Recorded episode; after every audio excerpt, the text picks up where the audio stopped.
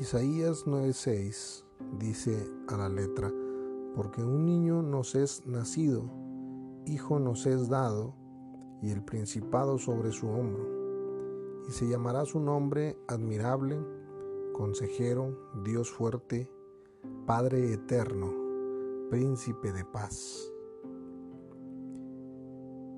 Este pasaje se encuentra en el Antiguo Testamento, el cual fue escrito a través de un periodo de mil años, el cual terminó en algún tiempo entre los años 450 al 250 antes de Cristo. Este Antiguo Testamento contiene más de 300 referencias a la llegada del Mesías. Todas estas fueron cumplidas en la vida de Jesús.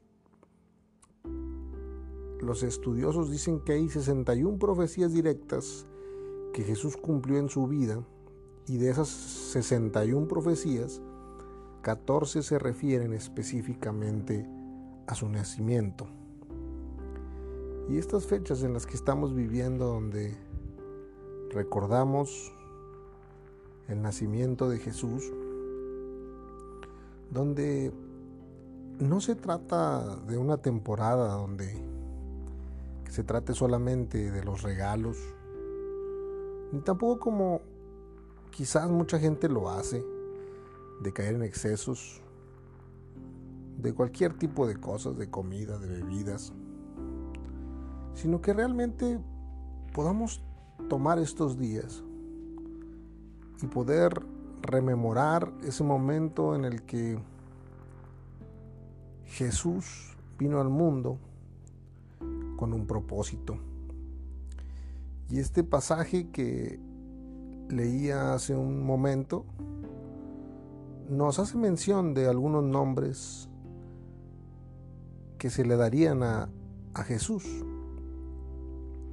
Es un momento en el cual podemos aprovechar para repasar el significado de esos nombres y considerar en estos días, en, estos, en este tiempo, lo que significa el nacimiento de Jesús para nuestras vidas.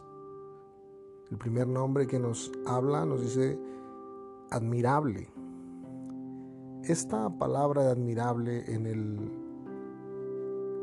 idioma hebreo es eh, el mismo significado para maravilloso. Y esta palabra, este término hebreo, solo se usa para referirse a Dios o a lo que Dios ha hecho. Ese niño es Dios mismo. Este niño es una maravilla en todos los aspectos que podamos ver. Es el Dios nacido de mujer en la forma de un niño.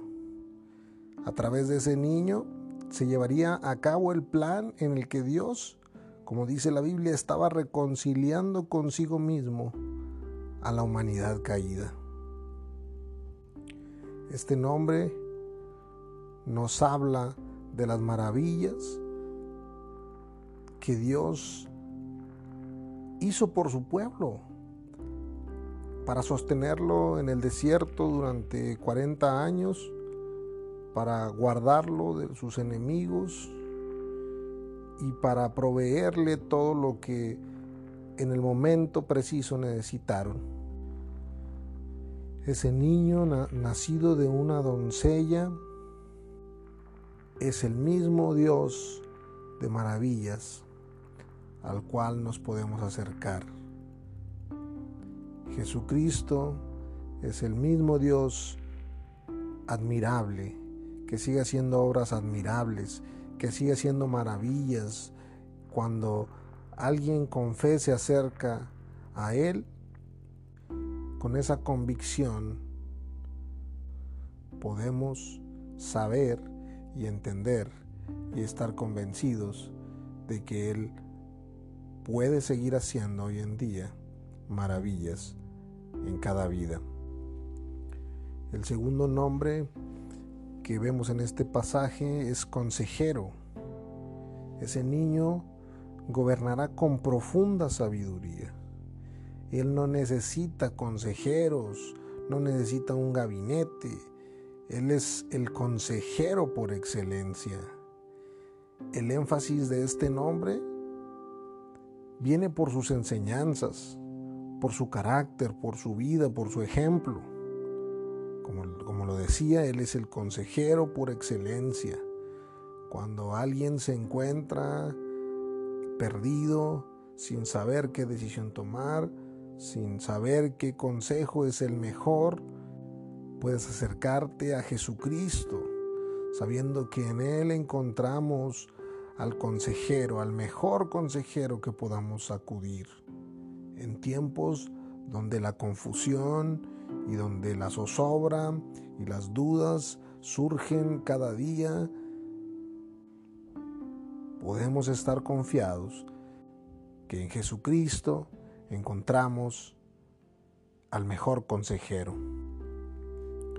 El siguiente nombre que se menciona es Dios fuerte. Ese niño es Dios mismo y Él es capaz de salvar a todos los que confían en Él.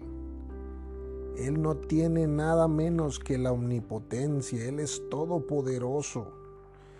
Es más, no hay una cosa que sea imposible. ¿Qué digo imposible? No hay una cosa que sea difícil para Él.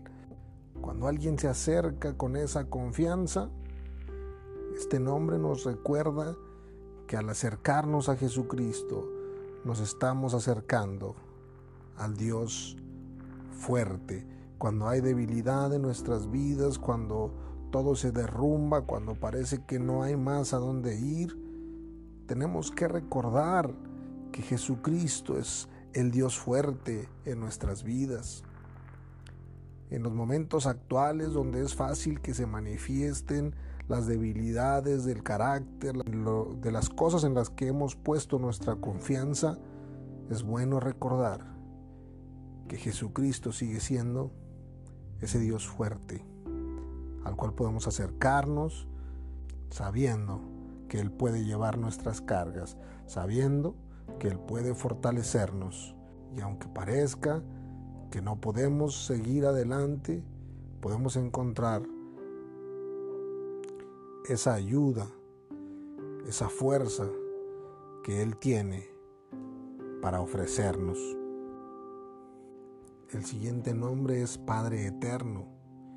Él es eternamente un Padre el libro de los Salmos 103.13 nos dice, como el Padre se compadece de los hijos, se compadece Jehová de los que le temen.